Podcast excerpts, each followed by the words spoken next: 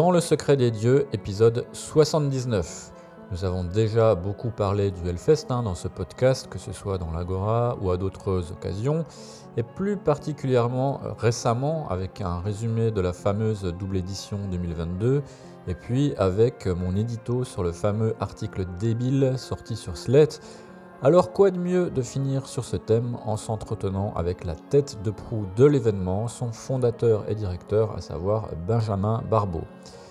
Ben s'exprime souvent dans les médias, hein, vous connaissez donc euh, naturellement son franc-parler et son humilité, que vous allez retrouver dans cet entretien, qui aborde, je l'espère, des thématiques un peu plus intéressantes que celles des médias généralistes et des questions idiotes qui lui sont posées en conférence de presse, notamment pendant euh, celle de l'édition 2022.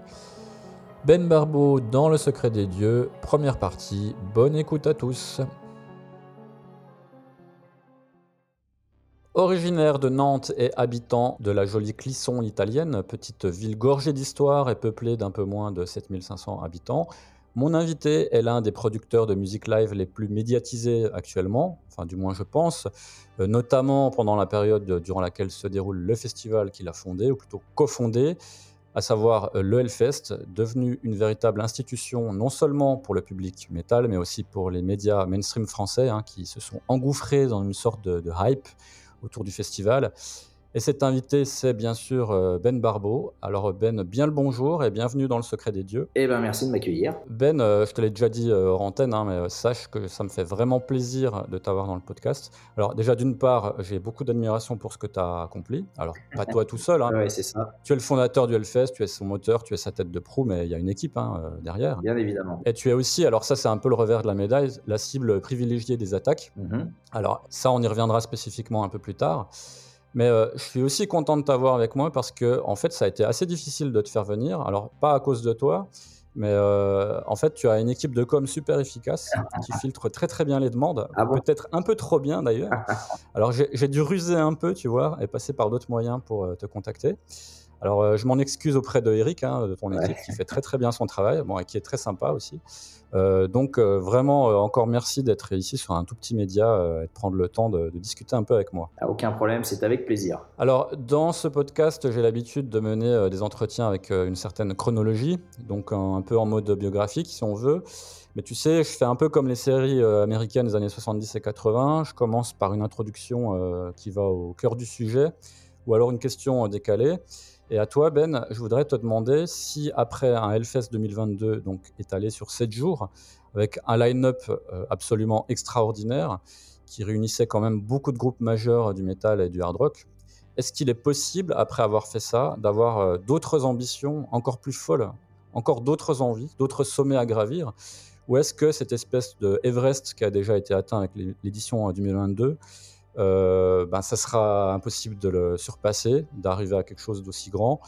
Est-ce que la suite du Hellfest, du coup, pourrait s'apparenter davantage à une, croisière plus tranquille pour toi? Alors c'est difficile à dire parce qu'effectivement, on, sort d'une période euh, un peu exceptionnelle, hein, euh, parce que outre la, réalisation du double week-end en 2022, on, sort quand même aussi du- d'une pandémie qui, pendant deux ans, nous a euh, forcé, euh, entre guillemets, à rester silencieux. Donc euh, évidemment que revenir euh, deux ans après avec une double édition comme, comme celle qu'on a produite cette année était un, gros gros challenge. Euh, on, est tous sortis exténués de ce, challenge évidemment. Après l'ambition aujourd'hui du Hellfest, c'était effectivement depuis maintenant quelques années, c'était de pérenniser l'événement.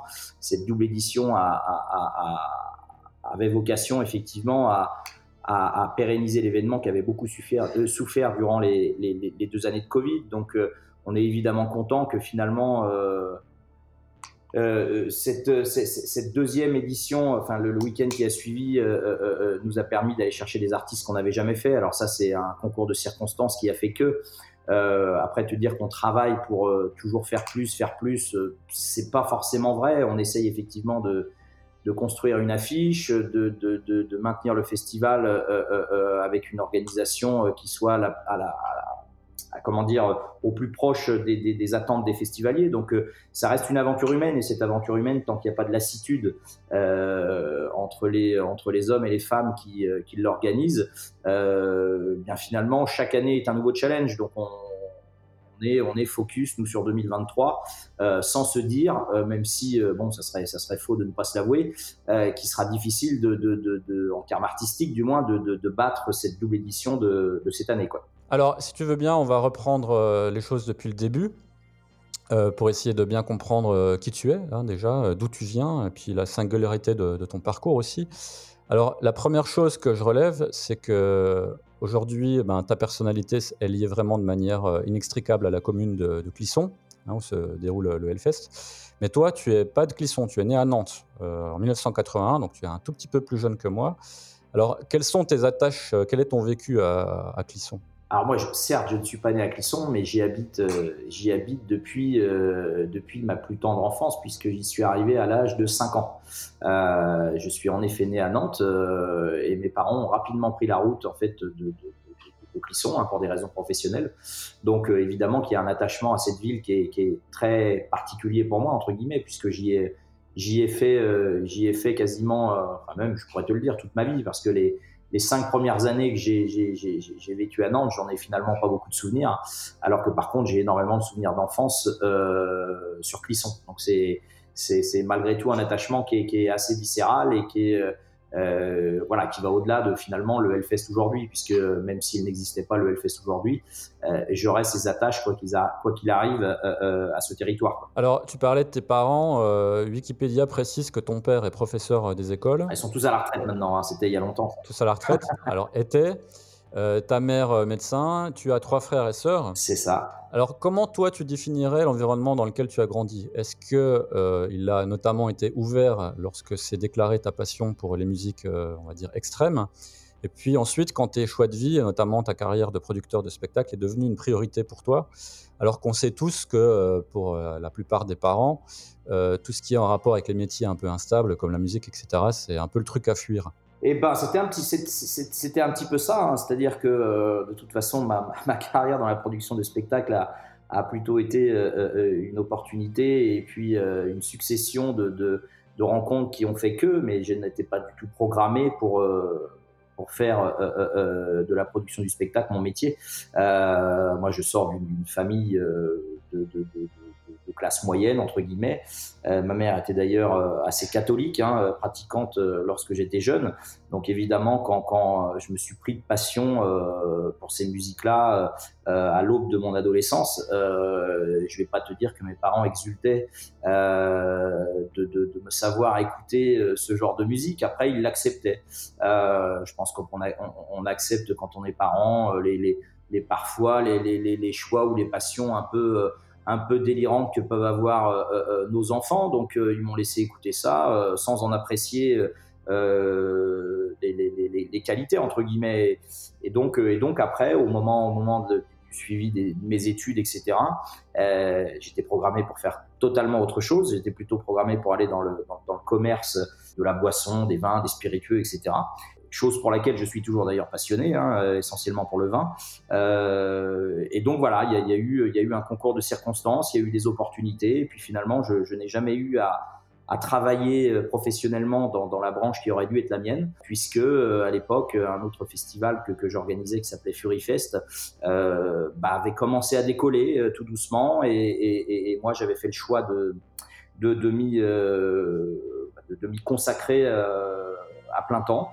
Euh, mes parents ne l'ont pas forcément mal pris. Après, ils l'ont pris avec un petit sourire en disant bon allez, il faut que jeunesse se passe. Euh, laissez-le laissez faire euh, ses expériences et à mon avis, il reviendra vite dans le chemin plus classique qui est lié à ses études. Et puis finalement, j'ai j'ai jamais quitté la production de spectacle depuis quoi. Et aujourd'hui alors, Ils en pensent quoi de ta réussite? Et aujourd'hui, bah, aujourd'hui, aujourd'hui, je vois ma mère qui porte des Sweet Hellfest, qui écoute des, des, des groupes à droite, à gauche, qui parfois, euh, comment dire, euh, fouillent sur le forum du, du festival ou sur d'autres forums. Donc, euh, ils, voilà, ils se sont ouverts aussi. Je pense que, je pense que ils, en avaient euh, des préjugés, comme d'ailleurs grosse partie des gens qui, qui, euh, qui, comment dire, qui ne connaissent pas et ne maîtrisent pas ces musiques-là. Et maintenant, il y a un œil qui est complètement différent. Donc, il y a évidemment, je, je, je pense du moins, une certaine fierté euh, vis-à-vis de, de, la réussite que j'ai pu avoir sur le territoire en plus qui, euh, où mes parents résident. Donc, euh, donc, donc voilà, les premières années du Hellfest ont peut-être été un peu compliquées pour eux d'ailleurs parce que les habitants de Clisson et, aux, alentours, les collègues que pouvait avoir de travail, que pouvait avoir mon père, ma mère, etc., étaient certainement un peu plus euh, circonspect. Et puis, et puis maintenant que le, festival a, gagné ses lettres de noblesse, bon, maintenant effectivement tout est, euh, tout est beaucoup plus serein. D'accord. Alors, j'ai parlé de musique extrême euh, volontairement hein, en, en, parlant de, de, tes goûts musicaux, euh, parce que, sauf erreur, euh, tu as plutôt commencé par le hardcore avant de venir réellement vers le métal. Le punk, le punk même, ouais, au tout début. Ouais, le, même le punk. Alors, euh, tu disais, tu parlais du début de l'adolescence. Comment tu as découvert cette musique-là? Comment t'es plongé dedans? Est-ce que euh, tu as commencé à écouter d'abord de la musique en général et puis tu es ensuite tombé là-dedans? En fait, comment est venu euh, ce déclic? Et puis comment euh, cette passion s'est transformée euh, au point de vouloir t'y investir à ton tour? Alors moi, j'y suis tombé euh, un petit peu finalement comme, pas mal de personnes. J'avais, euh, j'avais, j'avais à mon entrée au collège euh, à 11 ans, je crois que c'est ça à peu près, en sixième, une bande de copains qui, qui, voilà, qui, qui, qui, écoutaient un peu de Iron Maiden, d'ACDC, de, de, de choses comme ça. On était en plus en plein dans les années 90, donc ça pullulait de, groupes sur les radios encore. Euh, je pense notamment au Nirvana, au, au Rage Against the Machine, etc. Il y, y avait vraiment un, relais média qui était plus important que, ce qu'on connaît aujourd'hui. Et, j'ai un souvenir très, précis en fait hein, de, du Noël de cette même époque où mon, parrain, qui euh, qui lui, avec qui j'avais euh, comment dire beaucoup d'affinités, m'avait offert cet assez l'album d'ACDC Live là en 92 à Donington et bah là j'ai commencé à écouter. Euh, alors en, plus c'est ça qui est paradoxal, je suis pas sûr que j'étais fan à la toute première écoute, mais sachant que j'avais un nombre de copains autour de moi euh, dans ce nouveau collège, donc quand on arrive en sixième en plus c'est la découverte de nouveaux de nouveaux copains etc euh, avec lesquels on souhaite s'intégrer. Donc j'ai eu l'impression, enfin c'est les souvenirs que j'en ai du moins, que je me suis un peu forcé à écouter, euh, à cet album. Et puis après, je me suis pris au jeu. Je me suis vraiment pris au jeu de, voilà, j'ai découvert plein de choses. Euh, alors finalement, le, comme je te disais tout à l'heure, j'étais plutôt punk, euh, même si finalement ma, première véritable écoute a été ACDC. Et ensuite, j'ai assez rapidement dérivé avec mes copains à l'époque euh, voilà, sur les Berruriers Noirs, sur, sur, sur, sur, sur Molodoy, sur les Shérifs, sur plein de choses euh, qui étaient plutôt la scène française euh, à l'époque. Et puis, et puis voilà, ça a évolué, ça a évolué. Et le vrai tournant dans, dans, dans, dans, dans ma décision de, de, de, de, comment dire, de commencer à organiser euh, des spectacles, donc faire de la production de spectacles, euh, bah, c'était plutôt justement vers la fin du collège début du lycée, hein, euh, lorsque j'avais 15-16 ans, euh, où là, tous mes amis justement de, de, l'époque étaient eux devenus musiciens. Euh, moi, je m'étais essayé d'ailleurs à la musique, à la batterie, mais j'étais pas fait pour ça véritablement. Donc, j'étais un piètre batteur. Mes copains ne souhaitaient d'ailleurs pas que j'intègre leur groupe bah parce que voilà, je n'étais pas forcément bon. Mais par contre, j'avais cette volonté avec mes copains de m'inscrire dans, voilà, dans, dans j'avais envie d'être acteur. Euh, et à l'époque, euh, voilà, à l'époque, dans la scène punk, dans la scène hardcore, euh, bon, bah, il y en a, y avait, il y avait des gens qui étaient musiciens, il y avait des gens qui écrivaient des webzines, des, des, des fanzines, d'autres qui ouvraient des webzines, etc. Et puis, et puis, bah, il y avait effectivement, il fallait toujours quand même euh, quelques petites assauts et quelques euh, gens de bonne volonté pour organiser les concerts. Et, donc, je m'y suis mis comme ça, à organiser quelques petits euh, cafés-concerts entre guillemets, hein, sans ambition aucune. Et, ça m'a pris, quoi. Ça, ça, ça, ça m'a plu. et donc voilà, j'ai continué, j'ai continué. Maintenant, ça fait, ça fait plus de 20 ans. Oui, ça fait plus de 20 ans. Tu as commencé un, au début des années 2000, hein, grosso modo, c'est ça? Ouais, c'est ça, ouais. ouais les, mes, mes, tout premiers concerts étaient vraiment là, j'étais vraiment dans ma phase très hardcore entre guillemets. je donnais beaucoup de coups de patte à l'époque à un label qui s'appelait Overcome Records sur sur sur, sur Rennes, The Edge of Venus aussi sur Nantes qui organisait qui organisait pas mal, qui à l'époque c'était déjà pas mal, qui organisait, on allait dire, un concert tous les deux mois de hardcore d'un groupe d'un groupe américain, etc., etc. J'ai fait un petit peu mes armes là-dessus, et, puis voilà, j'ai voulu m'y mettre, et puis et puis les concerts se sont enchaînés, et, j'ai eu cette opportunité en 2000, en 2001 euh, bah, de pouvoir effectivement euh, regrouper euh, sur une même affiche trois noms euh, assez célèbre entre guillemets de, de, de, la scène hardcore euh, euh, américaine, qui était Agnostic Front, Scared et Strife. Et c'est à partir de là où j'ai dit bon bah tiens bah, on peut on peut appeler ça un festival et, voilà je me suis pris au jeu quoi. Alors justement là avec 20 ans de recul, 20 ans d'expérience et aujourd'hui en étant à la tête d'un festival assez énorme, si tu pouvais donner un conseil aux jeunes Ben qui, qui débutent au, tout début des années 2000, tu, tu lui dirais quoi? J'en parlais il n'y a pas longtemps en plus avec, euh, avec un, autre journaliste en lui disant que qu'avec l'expérience aujourd'hui que j'ai maintenant, est-ce que j'aurais cette même naïveté, cette même insouciance euh, que j'avais à l'époque quand je me lançais dans des, euh, dans des organisations qui étaient parfois très bancales, qu'on ne pouvait d'ailleurs même pas appeler organisation parce qu'il manquait tellement de tout que, que, que c'était, c'était, c'était des organisations qui étaient entre guillemets vouées à l'échec, mais j'avais Peut-être qu'à 20 ans, on a cette insouciance et cette naïveté qui nous pousse à prendre des risques un peu euh, démesurés. Euh, du moins, moi, j'avais ça en moi, entre guillemets. Alors, c'est une force parce que, euh, bah voilà, on, fonce, on fonce tête bêche et on se pose pas de questions, entre guillemets, on y croit à fond. C'est ce qui m'a permis justement d'être persévérant durant toutes ces années pour, pour arriver là où on en est aujourd'hui. mais aujourd'hui, un jeune qui souhaiterait se lancer, déjà, la première des choses, c'est je pense que la passion ne peut pas être un, comment dire, une, option euh, lorsqu'on décide d'organiser ce genre de concert. Je sais très bien qu'il y a des producteurs de, spectacles en France et ailleurs qui en ont fait leur métier euh, et qui mélangent énormément de choses. Mais, euh, moi, moi, j'ai toujours, je, je, tends à croire que la passion pour tel ou tel style de musique, hein, quelle que soit la musique qu'on écoute, et, voilà, faut, faut que ça soit le moteur premier effectivement de la motivation. Et puis ensuite, bah, évidemment, c'est savoir euh, du mieux possible, savoir s'entourer, parce que euh, organiser, euh, et sans parler du Hellfest de ce qu'il est aujourd'hui, mais même un petit concert, moi j'ai souvenir des, petits concerts dans les, dans les cafés que j'organisais, bah, il faut savoir s'entourer malgré tout, avec des amis, avec des gens d'expérience si on en a la possibilité.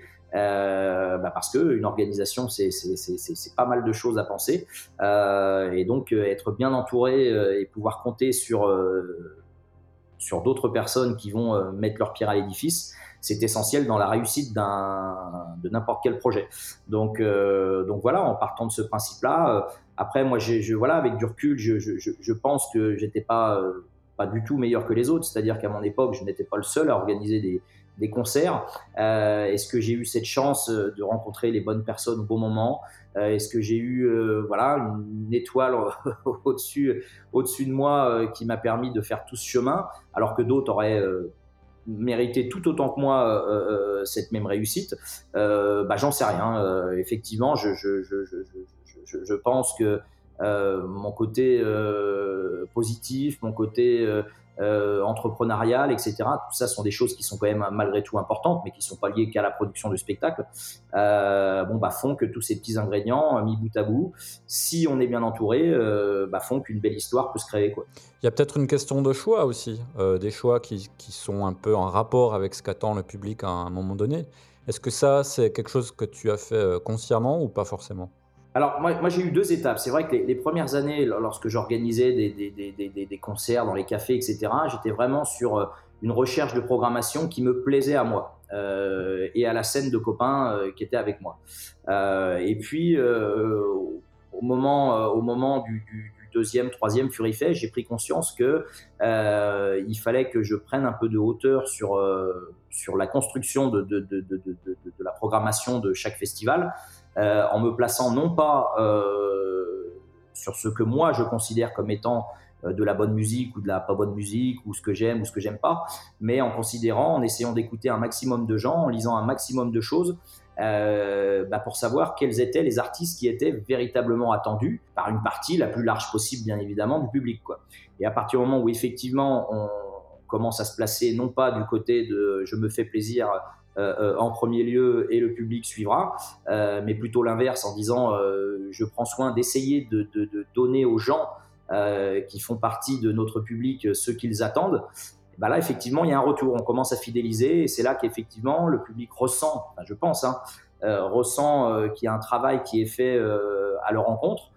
Et voilà, on peut commencer à monter quelque chose d'intéressant. Je précise que cet entretien est enregistré dans la dernière moitié de septembre 2022 j'ai vu fleurir sur les réseaux sociaux une publicité pour un livre sur le Hellfest, donc qui est intitulé euh, Hellfest la Bible, livre officiel. Mhm. Alors, je ne sais pas s'il est sorti à la date où on enregistre, hein, mais je pense que c'est pour bientôt. Non, pas encore. Je crois que c'est euh, c'est fin novembre, il me semble. Oui, il me semble un truc comme ça, fin novembre.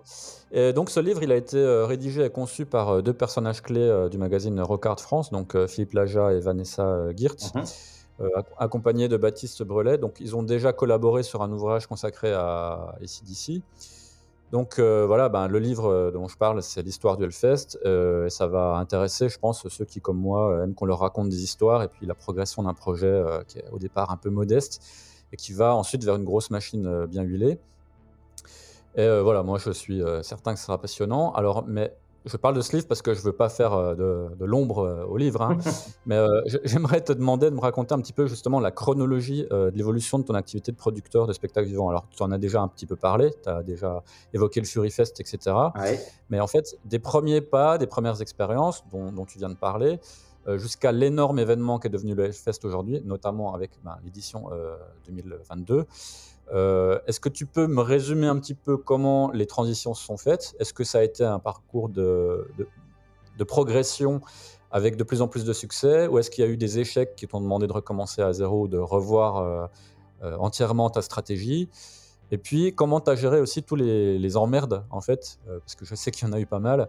Ben, tu parlais tout à l'heure de la réticence des Clissonnets au départ. Mm-hmm. Il y a les éditions très difficiles avec la météo capricieuse. Tu t'es tapé toutes sortes de bullshit. Hein, euh, tu vois, je pense à un en particulier qui était les messes catholiques euh, devant l'entrée du festival, hein, mhm. euh, toute la période Christine Boutin et tout ça. tu as eu aussi des problèmes avec le président de la région Pays de Loire, hein, donc Bruno Retailleau pour pas le nommer, mhm. qui a exigé l'annulation d'un groupe en 2016 suite à quelques âneries euh, sorti par son leader euh, sous l'emprise de l'alcool. Mhm. Alors voilà, alors euh, est-ce que tu peux me faire un bilan de tout ça ah, C'est long, hein Ouais, c'est long. Mais... Non, mais il y a des dates clés, effectivement, parce que bon, pour les gens qui, souhaiteraient effectivement découvrir l'entièreté du, chemin, bah, comme tu le disais très bien, il y a, un livre qui, qui, a été, qui a été produit par Phil Vanessa et qui, qui, va sortir d'ici la fin de l'année et qui reprendra en détail, hein, parce que c'est un pavé qui va faire euh, l'équivalent de 5 kilos pour euh, plus de 600 pages, euh, où, chaque, où chaque détail de chaque édition sera, sera dévoilé, où chaque concert de chaque artiste sera décortiqué. Donc c'est un travail de titan qu'ils ont fait. non, non, non, sur le, le, le, festival en tant que tel, ça n'a pas été un chemin comment dire, de toute, de toute tranquillité. Hein.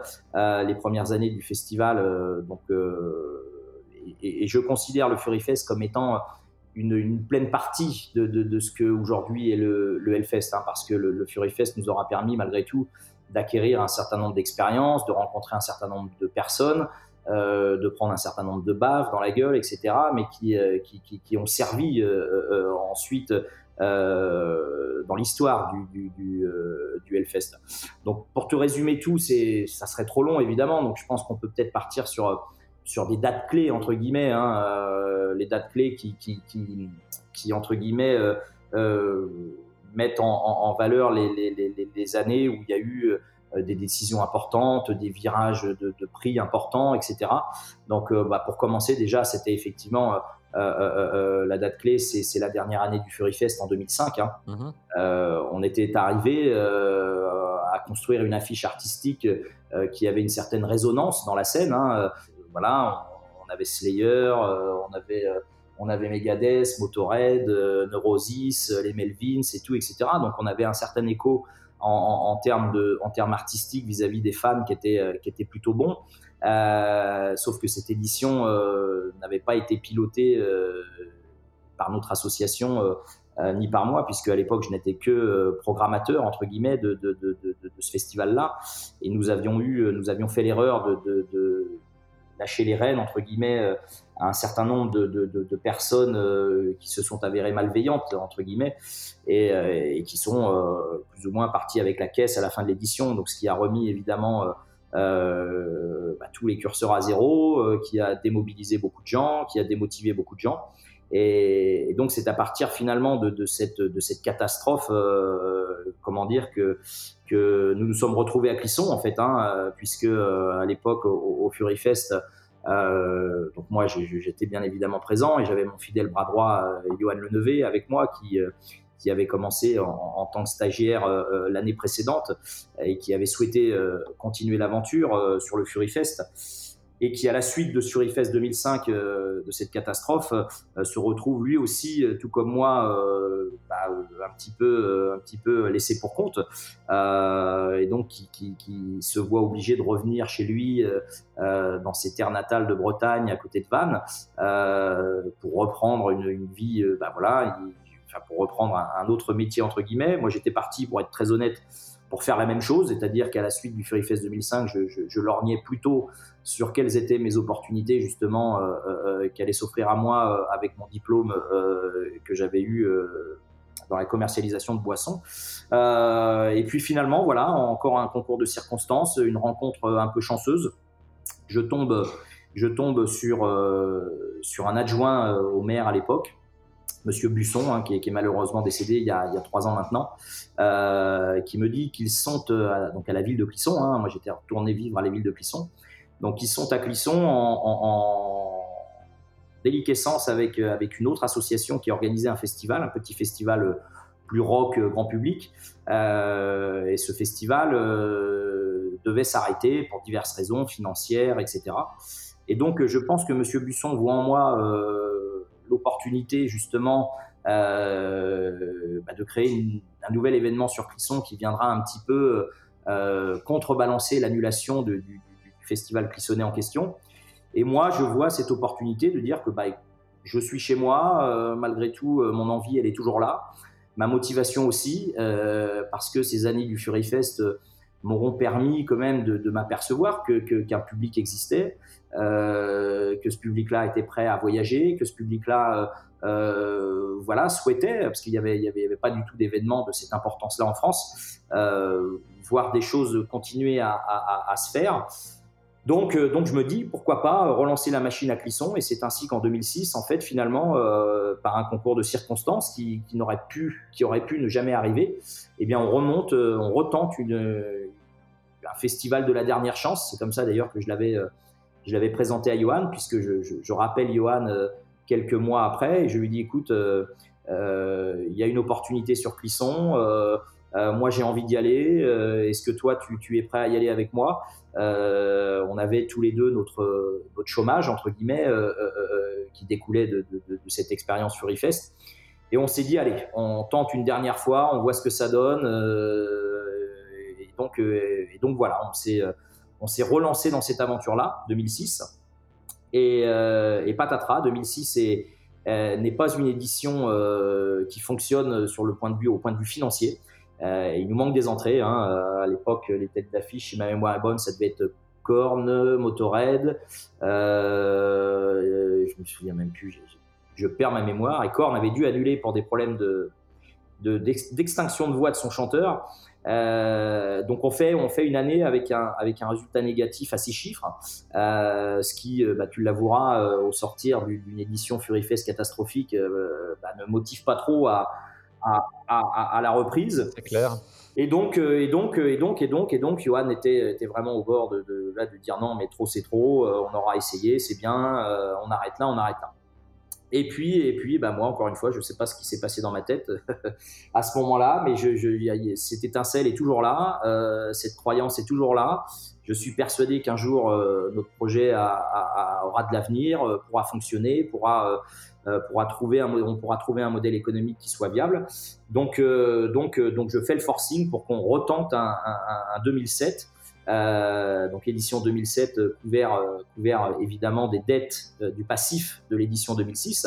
une édition 2007 sur lequel justement eh bien moi je prends des décisions difficiles euh, pour justement venir éponger ce passif. Euh, donc on, on, sait très bien qu'à cette époque-là, le festival n'a pas encore une réputation artistiquement parlant euh, qui est euh, qui est euh, déterminée. Donc on décide de faire une belle affiche artistique. il y a le retour de Slayer, il y a la reformation d'Emperor à l'époque, il y a Typo Négative, il y a, il y a, une belle affiche artistique. Sauf que sauf que bah, évidemment j'ai été obligé moi de faire des coupes drastiques dans le budget technique. Donc je me retrouve avec un festival qui doit attirer à peu près entre 12 et 15 000 personnes par jour et euh, je dois avoir trois toilettes chimiques et, euh, entre guillemets, j'ai absolument aucun moyen technique de gérer un, tel événement, quoi. Euh, donc j'étais parti du principe que si euh, que s'il faisait beau, euh, ça pouvait passer. Et puis malheureusement en 2007, on a un temps, euh, on a un temps euh, absolument euh, horrible avec énormément de flotte. voilà, on n'est pas préparé. il n'y a pas assez de bénévoles à l'époque. il n'y a pas assez de, de, de, de, moyens humains pour faire face à, à, à ces conditions météo. parce que dès qu'il y a des conditions météo défavorables, comme tu t'en doutes, ça demande beaucoup plus de travail, d'installation, de préparation. Et on n'a pas su faire face. Donc, euh, donc on fait une, une édition en termes d'organisation qui, euh, qui, qui, est catastrophique, qui est peut-être euh, dans le palmarès des, des, festivals les moins bien organisés de, de France, voire du monde. Il y a Woodstock 99 quand même. Oui, oui, oui. non, donc il y en a eu, il y en a eu certainement d'autres, mais je veux dire qu'on on fait un festival effectivement qui certes remplit l'objectif qui était de, de, de de, recouvrir notre passif. On a du public, euh, on est content sur ce point-là. Mais par contre, on ressort évidemment de cette édition euh, bah, avec beaucoup de désillusions, beaucoup de déceptions. Euh, et là, là, même moi, j'avoue que, qu'à cette époque-là, j'avais pris cher d'ailleurs hein, dans divers médias à droite à gauche en disant que voilà, je n'étais pas un bon organisateur, que j'y connaissais rien, que c'est n'importe quoi, etc., etc. Choses qui sont évidemment jamais agréables à entendre, hein, mais que je peux comprendre hein, quand des gens quand des gens ont participé à un événement, ont payé pour et que les conditions d'accueil sont pas à la hauteur de ce que les gens attendaient, euh, il est normal que celui qui se fasse taper sur les doigts, ça soit l'organisateur. Donc, euh, voilà, donc moi j'étais ressorti vraiment sonné de, cette édition là, euh, mais malgré tout on avait rempli l'objectif premier, bah, qui était de, recouvrir le, passif d'une édition 2006 euh, déficitaire. Si on n'avait pas réussi à le faire, c'était définitivement la mort de, ce nouveau projet du, du Hellfest. Euh, donc voilà, maintenant, même en en parlant maintenant, je, je, je pense que je réitérerai la même, euh, la même chose parce que euh, parce qu'aujourd'hui, en 2006-2007, euh, on était une jeune association, on n'avait pas beaucoup de partenaires financiers. les banques, bien évidemment, comme tu t'en doutes, nous suivaient beaucoup moins que ce qu'elles peuvent nous suivre maintenant à l'heure actuelle puisque comme on sait, les banques ne, prêtent généralement qu'aux riches. Hein, euh, donc, ouais. donc à l'époque, c'était pas du tout le cas. Donc euh, j'avais j'avais finalement très peu de choix, puisque si si j'avais décidé d'offrir au public un, accueil de qualité euh, suffisant, euh, bah certainement que financièrement parlant, j'aurais pas pu, euh, comment dire, euh, aller à mon objectif qui était de, de, de, de, bah comment dire, d'enlever les dettes liées à l'édition 2006. Et à l'époque, il n'y avait pas encore de, crowdfunding euh, ou de choses comme ça qui permettaient à des organisateurs d'événements de pouvoir euh, aller, entre guillemets, euh, demander euh, un acte de générosité aux festivaliers. Donc, euh, tu l'aurais fait, ça? Tu l'aurais fait si, avais, si ça avait existé? Je sais pas honnêtement, je sais pas. Je sais que bah, le motoculteur l'a fait à une époque où elle en avait besoin, euh, qu'il y a eu un répondant. Euh, peut-être que oui, oui, oui. Je je je je je, dis pas que non. Euh, ça aurait été une possibilité, peut-être, ouais. Mais bon, à l'époque, ça, ça, ça, ça n'était pas encore vraiment en place ce système-là.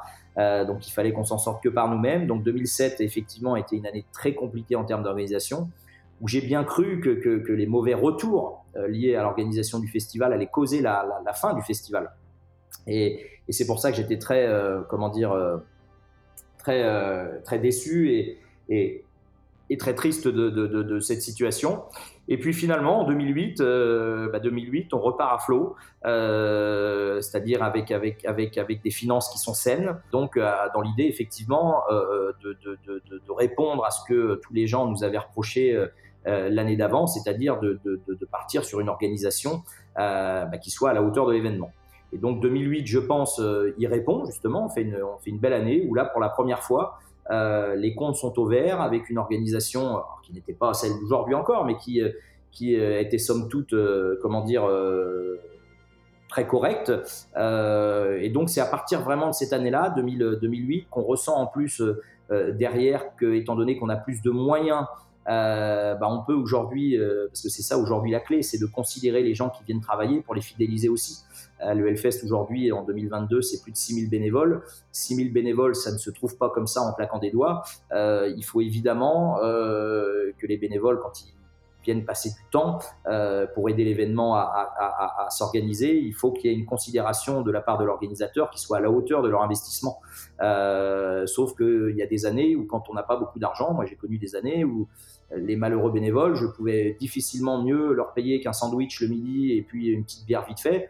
Et ça ne suffit pas. Euh, ça ne suffit pas. Et, donc, euh, c'est toujours, il faut toujours jauger entre cette nécessité d'avoir un projet artistique qui plaît, parce que c'est malgré tout ce qui, va, euh, ce qui va engendrer les ventes et ce qui va engendrer une économie sur un festival. Mais tout en ayant quand même malgré tout en tête que une autre clé très importante, c'est de tenir l'événement avec les hommes qui sont en place. Euh, et nous, on est sur un projet associatif, comme beaucoup de projets associatifs euh, de festivals euh, sont organisés en France. La notion effectivement de, considération du bénévolat est quelque chose de fondamental dans l'organisation.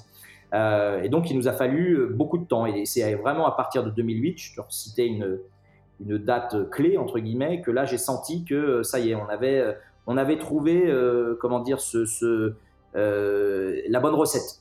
Euh, alors maintenant, cette recette, elle est évidemment, euh, évidemment très fragile, hein, parce qu'un festival, bah oui, il suffit d'une programmation qui soit pas à la hauteur, il suffit d'un événement concurrent qui se monte ailleurs, il suffit d'énormément de choses pour que tout s'écroule. mais donc à partir de 2008, s'enchaînent les années 2009 euh, qui se déroule qui se déroule pas trop mal non plus. Euh, et là une autre date clé 2010 hein, c'est la première année effectivement qu'on qu'on reçoit en tête d'affiche Kiss qui est là qui est, qui pour nous euh, évidemment le plus gros test euh, en termes de production artistique hein, parce que c'est un groupe qui ramène qui ramène tout un barda euh, donc c'était un vrai challenge pour nous à l'époque.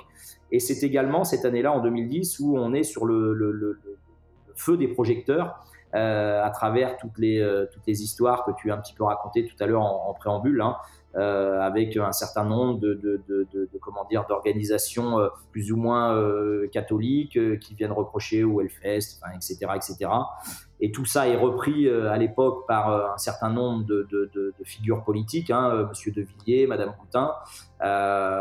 et ça, c'est une chance exceptionnelle pour nous parce que finalement, ça nous a permis d'avoir un, un focus et une lumière dans les médias absolument énorme parce que bon, euh, euh, Monsieur De Villiers et Madame Boutin, euh, connus pour ce qu'ils sont entre guillemets, hein, c'est pas à moi de juger. Euh, bon bah, ça a permis effectivement aux médias de, de, s'intéresser à notre cas, de mettre en avant tout ça, et ça a fait sur la lumière sur le festival. On aurait pu, on aurait pu commander des campagnes dans le métro parisien durant des mois et des mois qu'on n'aurait pas réussi à avoir autant d'impact euh, que finalement euh, euh, un simple message de Monsieur De Villiers et de Madame Boutin, quoi, ouais. qui ont permis de, de, mettre en lumière tout ce festival. Et c'est lors de cette même année qu on, qu on, que justement le défunt député Patrick Roy, je ne sais pas si tu t'en souviens, oui, bien sûr, ouais. avait pris avait pris notre défense. Euh, dans l'hémicycle. Donc voilà, ça, ça, ça, nous a permis. Alors nous, on n'avait absolument rien euh, commandité de tout ça, tu t'en doutes bien. Euh, tout s'est fait naturellement, et c'est pour ça que je revenais un petit peu sur, sur euh, tu me disais bah, comment est-ce qu'on arrive à monter un festival comme ça? Il y a aussi, euh, il y a aussi des effets qui sont incontrôlables, des effets de chance, et ça, ça en faisait partie, euh, parce que je le vois comme une chance, cette, cette, promotion gratuite du festival et, ces relais qu'on a pu avoir dans la presse, la presse grand public, bah, a permis de, mettre en lumière le festival et d'ouvrir le festival à un plus grand nombre. Quoi parce que sinon, je pense que peut-être le festival euh, aurait été voué à, rester sur une jauge de 10, 15, 20 000 maximum. Euh, si aujourd'hui, à un moment donné, il y a eu une certaine forme d'explosion, on va pas se le cacher, c'est parce que il y a eu une exposition médiatique sur un plus large public qui a commencé à s'intéresser au festival, qui a commencé il y a de la curiosité qui a commencé à, se mélanger à tout ça.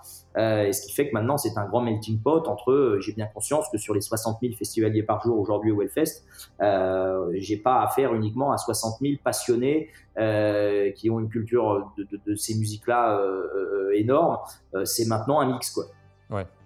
Donc, donc il y a eu ces, cette, de, cette édition 2010 qui a permis tout ça, qui ensuite a permis en 2011, 2012, 2013 au festival d'avoir une ascension assez progressive. Euh, tout en maintenant ses comptes à l'équilibre. Euh, voilà, on, roulait pas sur l'or non plus. Hein. À l'époque, on devait être euh, entre 2010 et 2013 entre entre 4 et 6 salariés, je crois. Euh, pour te donner un ordre d'idée, on est on est on est 22 maintenant. Euh, et donc jusqu'à 2013, voilà. Et puis il y a eu cette année 2014 où, où voilà là aussi par un concours de circonstances et ça tombait bien. Hein. Euh, bah, on a réussi à, réunir sur la même affiche en trois jours différents euh, Aerosmith, euh, Iron Maiden et Black Sabbath. Et, là, ça a vraiment été un coup de projecteur en France, mais aussi en Europe, un peu partout.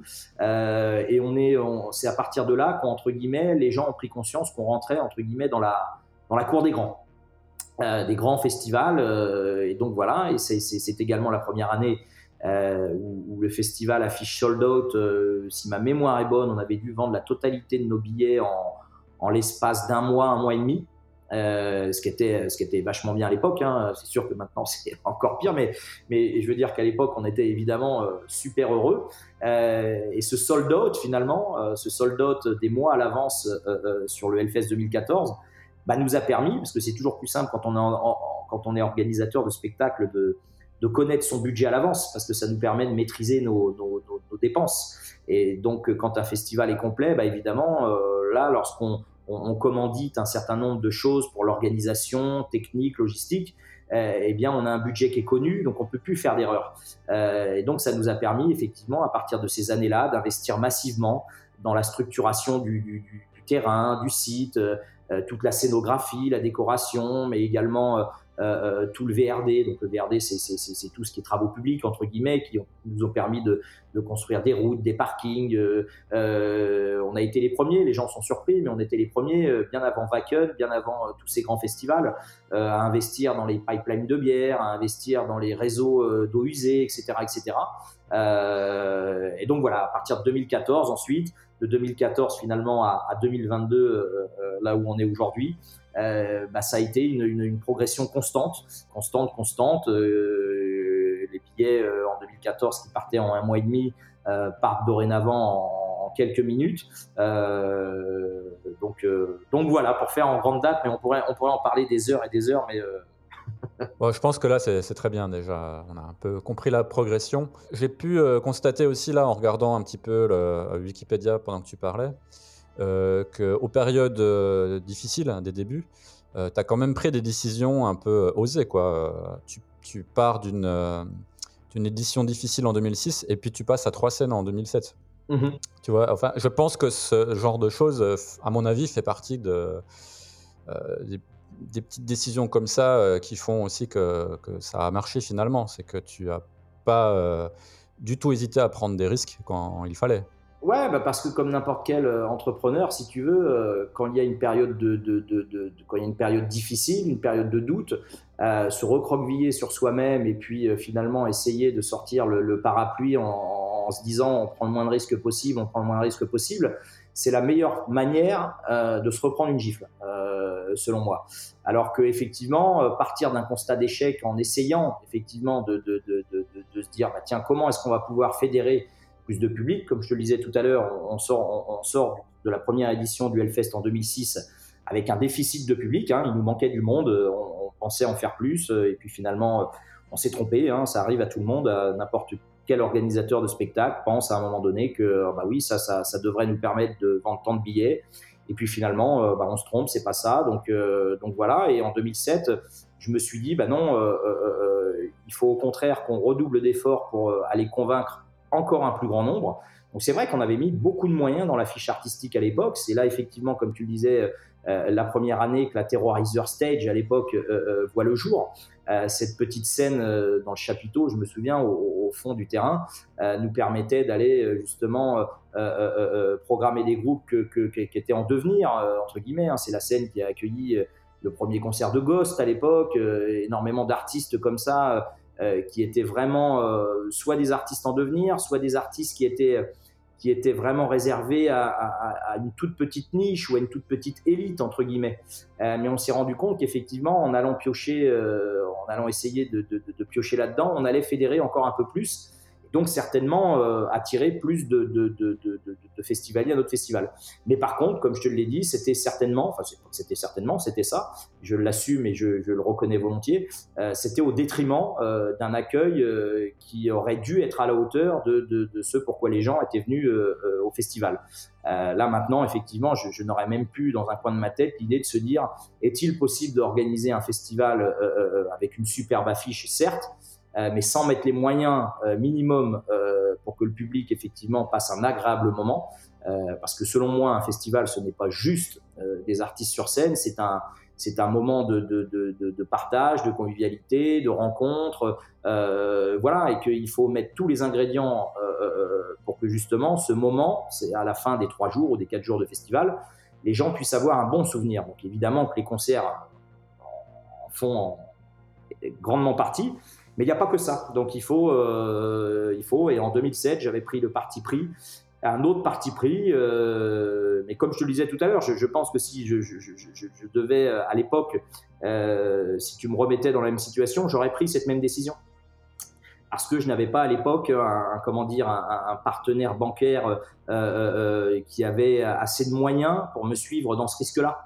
Euh, J'avais des partenaires euh, financiers qui ont toujours cru dans le festival euh, euh, depuis le début, mais qui n'avaient pas forcément les épaules pour, bah pour, pour, supporter tout ça. Et donc le, le, le Hellfest 2007, d'une certaine façon, on a eu les yeux plus gros que le ventre. Quoi. Tu parlais du Wacken tout à l'heure. alors moi qui allais pas mal dans les festivals, les grands festivals internationaux il y a 20 ans à peu près, en début des années 2000, moi j'ai cessé d'y aller, notamment au Wacken, justement parce que je trouvais que les infrastructures d'accueil n'étaient pas à la hauteur. Moi je me souviens que Wacken, euh, en termes de toilettes, euh, tu vois, de ce genre de trucs, c'était horrible. Mhm. Et que lorsque les gens allaient se plaindre euh, sur les forums et tout ça, ce que répondait l'organisation du Wacken, c'était Bon les gars, on n'est pas au pays des bisounours, on est dans un festival de métal. Et ça, ça m'avait pas plu et j'ai cessé. Et je, trouve que dans un festival comme le Hellfest, justement, vous faites beaucoup euh, d'efforts euh, là-dessus.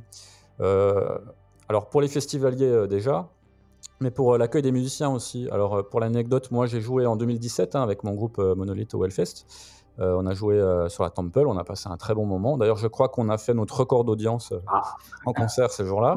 je crois qu'il devait y avoir 7 ou 8 000 personnes, hein, je sais pas, mais ça avait l'air assez rempli. Oui, si la tente était quasi pleine, ouais, ça devait être même un peu plus, ouais. Alors là, je dis pas ça parce que c'est toi, hein, je suis complètement sincère. Je pense que l'accueil qu'on a reçu hein, de la part du staff, et les conditions générales font partie des meilleures que j'ai pu connaître en festival. Alors pour moi, il n'y a guère que le brutal assaut qui se, qui s'en rapprochent, notamment parce que eux, ils ont une nourriture euh, exquise. bon, la nourriture pour moi c'est important et c'est bien pour un artiste de façon d'être dans des bonnes conditions euh, pour euh, donner un, bon concert.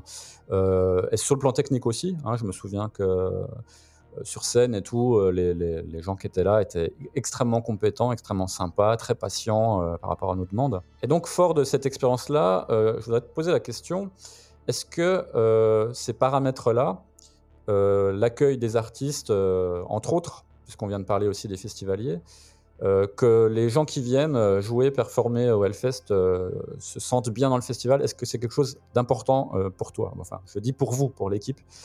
Est-ce que le résultat dont je viens de parler, hein, c'est-à-dire un confort assez important, c'est un fruit d'efforts réellement axés dans ce sens-là est-ce que tu penses qu'il existe encore une marge de progression pour vous? Alors, ça, c'est inévitable. Ça, L'accueil des artistes hein, euh, revêt autant d'importance que euh, l'accueil du public aujourd'hui. Tu parlais tout à l'heure du Wacken il y a 20 ans. Alors, moi, je ne peux pas vraiment en parler, même si je, connais très bien Thomas euh, et je discute régulièrement avec lui, parce que je n'ai jamais mis les pieds au. Moi, malheureusement, c'est ça tombe à une date d'anniversaire familial qui m'empêche à chaque fois d'y aller, donc je n'y ai jamais mis les pieds Wacken. Euh, par contre, je sais qu'il y a 20 ans, les organisateurs de spectacles, euh, lorsqu'ils pensaient festival, ils n'étaient pas du tout dans, la même, dans la même approche que celle qu'on a maintenant et qu'on partage quasiment pour la majeure partie des grands événements, qu'on partage tous. C'est-à-dire qu'aujourd'hui, l'accueil public, l'expérience publique, l'accueil artiste, l'expérience artiste fait partie de notre métier vraiment de façon, euh, façon prégnante. Euh, et il est, hors de question, si on, souhaite, si on est organisateur d'événements, euh, de déconsidérer l'une ou l'autre partie, c'est-à-dire soit les publics, soit les artistes, si on souhaite que l'événement se pérennise et si on souhaite que l'événement devienne important. nous, on a longtemps, effectivement, pas, on n'avait pas, comme je le disais, après, c'est question de moyens aussi. Hein, savoir effectivement gérer l'accueil, que ça soit artistique ou, vis-à-vis du public, c'est aussi avoir, le, avoir les hommes qui sont dans la capacité de le faire, de suivre ces chantiers, avoir les finances qui permettent effectivement de, de, trouver des solutions euh, euh, pour améliorer l'accueil. Malheureusement, il y a des événements qui ne sont pas encore à ce stade et c'est parfois difficile euh, de trouver la bonne recette. je te parlais de recette qui a commencé à fonctionner au Hellfest en 2008. En 2008, l'accueil artiste et l'accueil public, même s'il y avait une recette qui commençait à fonctionner, n'était pas à la hauteur, bien évidemment, de ce qu'on n'est capable d'offrir maintenant euh, en 2022, euh, même les, quelques années euh, précédentes. Par contre, c'est un travail effectivement qui est, primordial. Un organisateur qui, ne comprend pas ça ne verra jamais son événement perdurer dans le temps ou devenir quelque chose voilà, qui, fonctionne vraiment bien. Donc, donc nous, on a toujours, évidemment, année après année, tu me demandais s'il y avait éventuellement encore des, axes de, d'amélioration à faire J'ai envie de te dire oui. Euh, euh, ces, axes sont euh, innombrables et peuvent être finalement multiples et illimités. tout est une question de moyens finalement. maintenant, dans, dans, dans, le milieu de la production du spectacle, et c'est pas parce que c'est mon événement, mais il est reconnu que le Hellfest est le festival effectivement pour, le, pour laquelle l'organisation, l'accueil est le plus pointu mais ça s'explique aussi euh, parce que euh, on est le festival qui génère le plus de moyens et qui peut octroyer le plus de moyens euh, à tout cet accueil. Aujourd'hui, je sais pas, moi je vais te, donner par exemple les, quel autre festival je pourrais te donner n'importe lequel, même ne serait-ce que l'autre mastodonte qui s'appelle les Vieilles Charrues. Les Vieilles Charrues, c'est 10 millions d'euros de budget en moins comparé au Hellfest. Donc évidemment que les vieilles charrues n'ont pas forcément les, enfin, même, n'ont certainement pas les moyens euh, d'offrir les mêmes euh, qualités d'accueil que ce que peut offrir le Hellfest, car on ne bénéficie pas du même budget, quoi, entre guillemets. Donc, euh, donc voilà, donc des axes d'amélioration, heureusement qu'il y en a, comme tu dis, parce qu'on est 22 à travailler à l'année, donc j'espère bien qu'il en reste encore un petit peu, parce que sinon, je, il faut bien que je donne du boulot à, à toute l'équipe et qu'on ait des nouveaux challenges à relever chaque année des nouvelles idées. Euh, évidemment, je, sais que beaucoup de gens parfois euh, sont pas forcément en, raccord avec nos choix, trouvent que euh, peut-être trop de finances sont allouées à la décoration, à la scénographie, à tout un tas de trucs comme ça. Bon bah nous c'est une volonté de notre part. Je sais qu'il y en a qui qui, qui, trouvent que c'est trop Disneyland ou je ne sais quoi machin et tout. Bon après c'est un choix que que, que on en parlera un peu tout à l'heure ouais, de ça. Ah bon, on en parlera tout à l'heure. Mais, mais, des axes d'amélioration, si tu veux, nous, des réunions, c'est notre cœur de métier aujourd'hui. C'est effectivement, au sortir d'une édition comme celle de 2022, c'est de, évidemment de pointer tout ce qui n'a pas été dans l'organisation, tout ce qui peut être éventuellement amélioré, et c'est de se donner les moyens. Il y a évidemment des choses qu'on aimerait réaliser, mais qui sont peut-être, euh, euh, comment dire, euh, hors de notre portée financièrement ou humainement. il y en a d'autres sur lesquels on essaye de s'approcher. Donc, donc ça, c'est notre travail d'organisateur, de faire en sorte que chaque remontée de, festivaliers, on l'a vu, on les ressent de toute façon, on est à l'écoute. Euh, j'ai des gens ici dans le bureau qui, passent leur journée à, regarder ce, qui s'écrit sur les réseaux sociaux, sur les forums, sur les. On essaye de prendre un pouls. On a des partenaires, on a énormément de choses qui viennent, des gens qui viennent nous donner, nous faire des retombées entre guillemets sur leur expérience. Et, après, on arbitre en disant bon bah tiens, euh, voilà, je, te parle par exemple là euh, euh, d'une urgence absolue qu'il nous faut changer là dès l'année prochaine, je l'espère. c'est la gestion du stand de merchandising au Hellfest qui crée des des, des, files d'attente, ouais. des mouvements de queue d'attente qui sont qui sont qui sont gênants pour le public, qui sont gênants pour nous en termes d'organisation vis-à-vis des flux. mais voilà, après trouver, c'est pas aussi facile. C'est pour ça que c'est compliqué pour les gens qui se disent mais pourquoi ils ont encore refait comme ça? C'est que c'est pas toujours facile de trouver des solutions autres parce que bah, faut retrouver du terrain et que le terrain aujourd'hui, quand on est on est sur une zone viticole comme celle qui entoure le site du Hellfest, c'est pas facile à trouver des terrains supplémentaires. Donc c'est beaucoup de négociations, de tractations. Euh, donc on se fixe des objectifs. Là, je, te citais, mais en pur exemple, effectivement, euh, la gestion du merchandising qui est, une de nos, euh, de nos, priorités. Mais il y a également des projets de déménagement de, la vallée, par exemple, parce qu'on s'est rendu compte que la proximité de la vallée avec la scène euh, Temple et puis le VIP, ça crée des problèmes de flux et de bouchons qui fonctionnent pas bien. sauf que ça fait maintenant plus de 4 ans qu'on s'est aperçu de, cette problématique et que pour l'instant, on n'a pas encore trouvé de solution qui nous amènerait, parce que déménager la vallée, c'est bien, mais on la déménage où? Euh, On va pas la planter dans un terrain euh, couvert de vignes, tu es bien d'accord avec moi? Donc ça, ça, prend du temps, ça prend du temps avec les services de l'État, avec les propriétaires fonciers, euh, pour trouver des solutions, parce qu'il faut aussi se mettre du point de vue euh, des agriculteurs, des viticulteurs par exemple, et même des habitants de Clisson. Euh, certains voient évidemment d'un bon oeil le Hellfest, et le Hellfest est, maintenant euh, plébiscité à Clisson, c'est pas le problème. Mais on, vit maintenant aussi, comme tu le sais, dans une société où lorsqu'on touche justement à des terres, à des terres agricoles, des terres viticoles, eh bien, il y a parfois des voix qui s'élèvent, et c'est bien normal, vis-à-vis des soucis liés à la biodiversité, à l'écologie, etc., etc. Donc, arbitrer tout ça, c'est pas simple. Et c'est pas juste un claquement de doigts en disant bah tiens, euh, allez, euh, la scène, euh, j'arrache tout là-bas, je reprends 3 hectares, on fait une scène et puis allez, c'est bon. Euh, donc, donc c'est pour ça que c'est, on a toujours des choses à améliorer. On va continuer à les améliorer. On continuera sans doute à faire des erreurs parfois, parce qu'il y a parfois des idées qu'on a, euh, et puis finalement on s'aperçoit que bah non, ça n'a pas marché, ça n'a pas plu, donc on change et, et, et, voilà. On parlait tout à l'heure euh, d'autres festivals européens du même genre que le Hellfest. Alors peut-être un peu plus grand, peut-être un peu plus petit. Est-ce que d'une manière générale, tu entretiens des relations avec eux? Tu disais que tu connais bien euh, Thomas du Wacken. Et d'une manière générale, est-ce que entre festivals, vous êtes plutôt des concurrents qui essayent de, rechercher des exclus?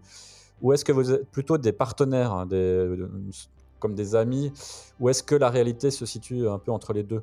Parce que d'une manière générale, on peut voir que euh, d'un été à l'autre, euh, les affiches se ressemblent parfois. Euh, ou alors il y a des exclus dans un festival, euh, pas dans l'autre.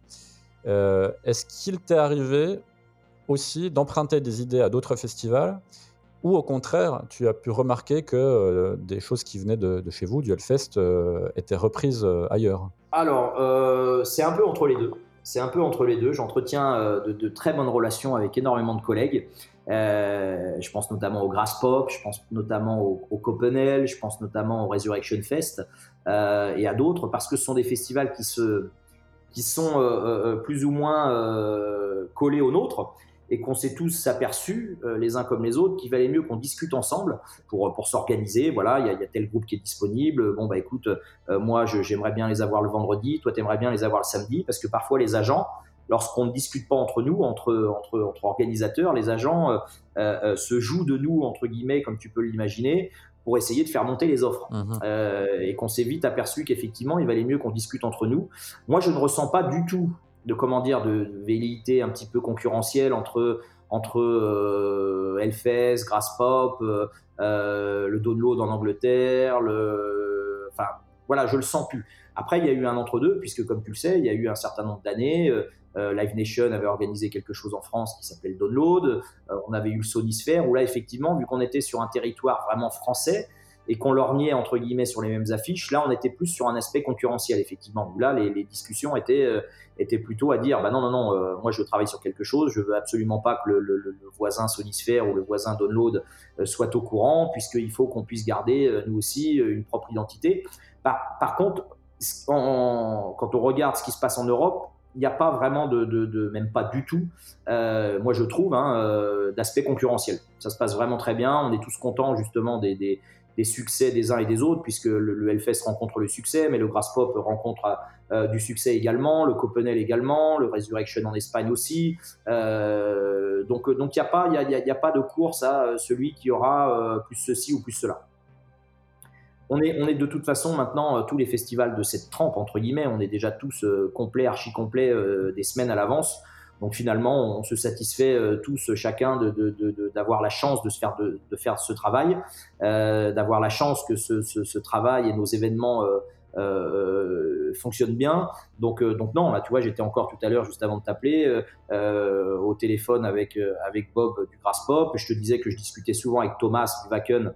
Alors, Thomas du Wacken, on, discute plus sur sur l'organisation, sur la technique et la puisque lui, son festival étant au mois d'août, on, on, partage pas souvent les mêmes tournées entre guillemets. Donc euh, généralement, les artistes quand ils viennent en Europe, c'est aller euh, mi-juin, mi-juillet, et ensuite il y a une autre période qui, va faire le mois d'août. Donc on n'est pas on n'est pas trop sur la programmation, mais par contre on échange beaucoup sur sur des notions de, de, de, voilà d'organisation, d'aspect logistique, euh, de fidélisation autour du public. Euh, c'est toujours intéressant d'avoir malgré tout euh, les avis de, collègues étrangers, même si chaque marché est différent. les festivaliers allemands ont des attentes qui sont différentes des festivaliers français.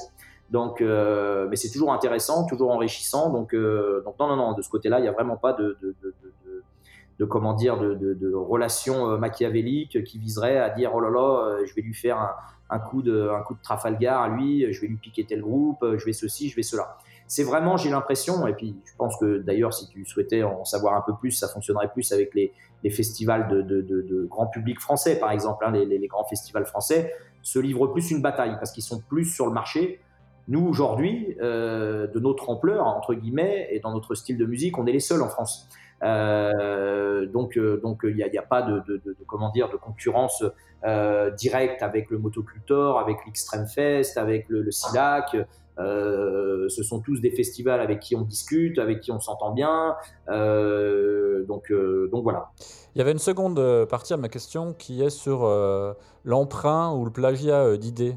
mais par rapport à ta réponse, j'imagine qu'il n'y a, pas tellement ça. Est-ce que je me suis euh, inspiré de, collègues et est-ce que des collègues se sont inspirés de moi, c'est ça? Oui, c'est ça. Oui, oui, l'un dans l'autre, oui, oui, je vais, je, vais, pas dire le contraire. Euh, je, vais même te dire que, lorsque, euh, alors je me souviens plus c'est quelle année, en 2000, il me semble que c'est en 2009 ou alors en 2008 qu'on, pour la première fois on fait cette double scène côte à côte. Ça, c'est, cette idée, je, ne vais pas mentir, elle m'est venue quand j'ai vu, quand j'ai vu que c'était fait à Wacken je vais vais pas le dire. Effectivement, quand j'ai compris que ce système effectivement pouvait permettre un, switch entre deux groupes extrêmement rapide, il y a un groupe qui joue, ça finit, ça commence juste à côté, etc. Et c'est aussi un gain de place si tu veux, parce qu'avoir deux scènes séparées, bah, il faut agrandir le terrain.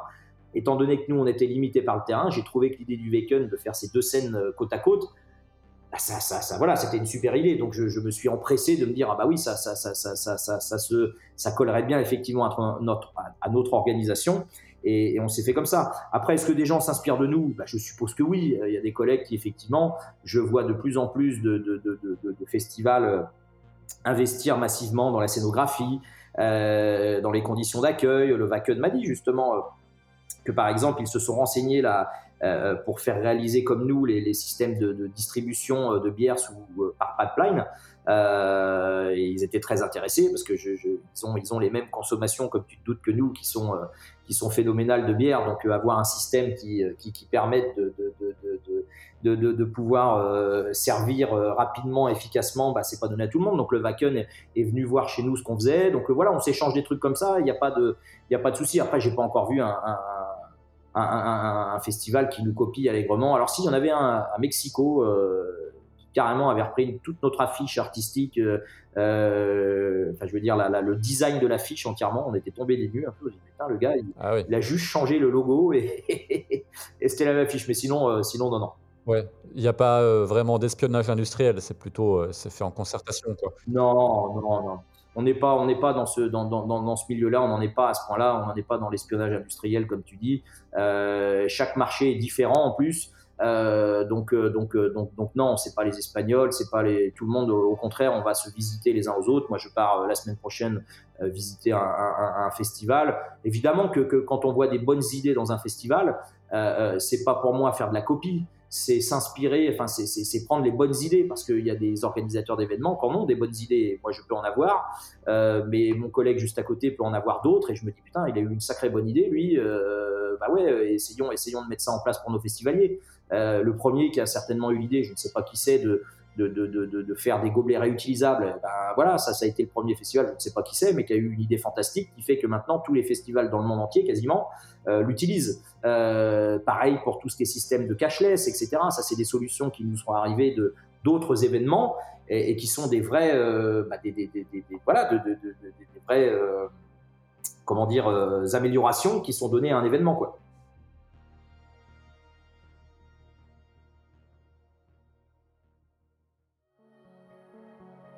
Voilà pour cette première partie d'entretien avec Ben Barbeau. Et si vous l'avez apprécié, vous vous régalerez tout autant avec la seconde, croyez-moi.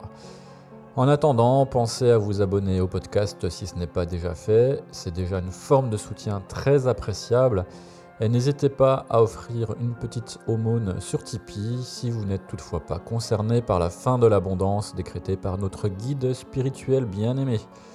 Merci de nous avoir écoutés à très bientôt sur ce podcast. Vous êtes dans le secret des dieux.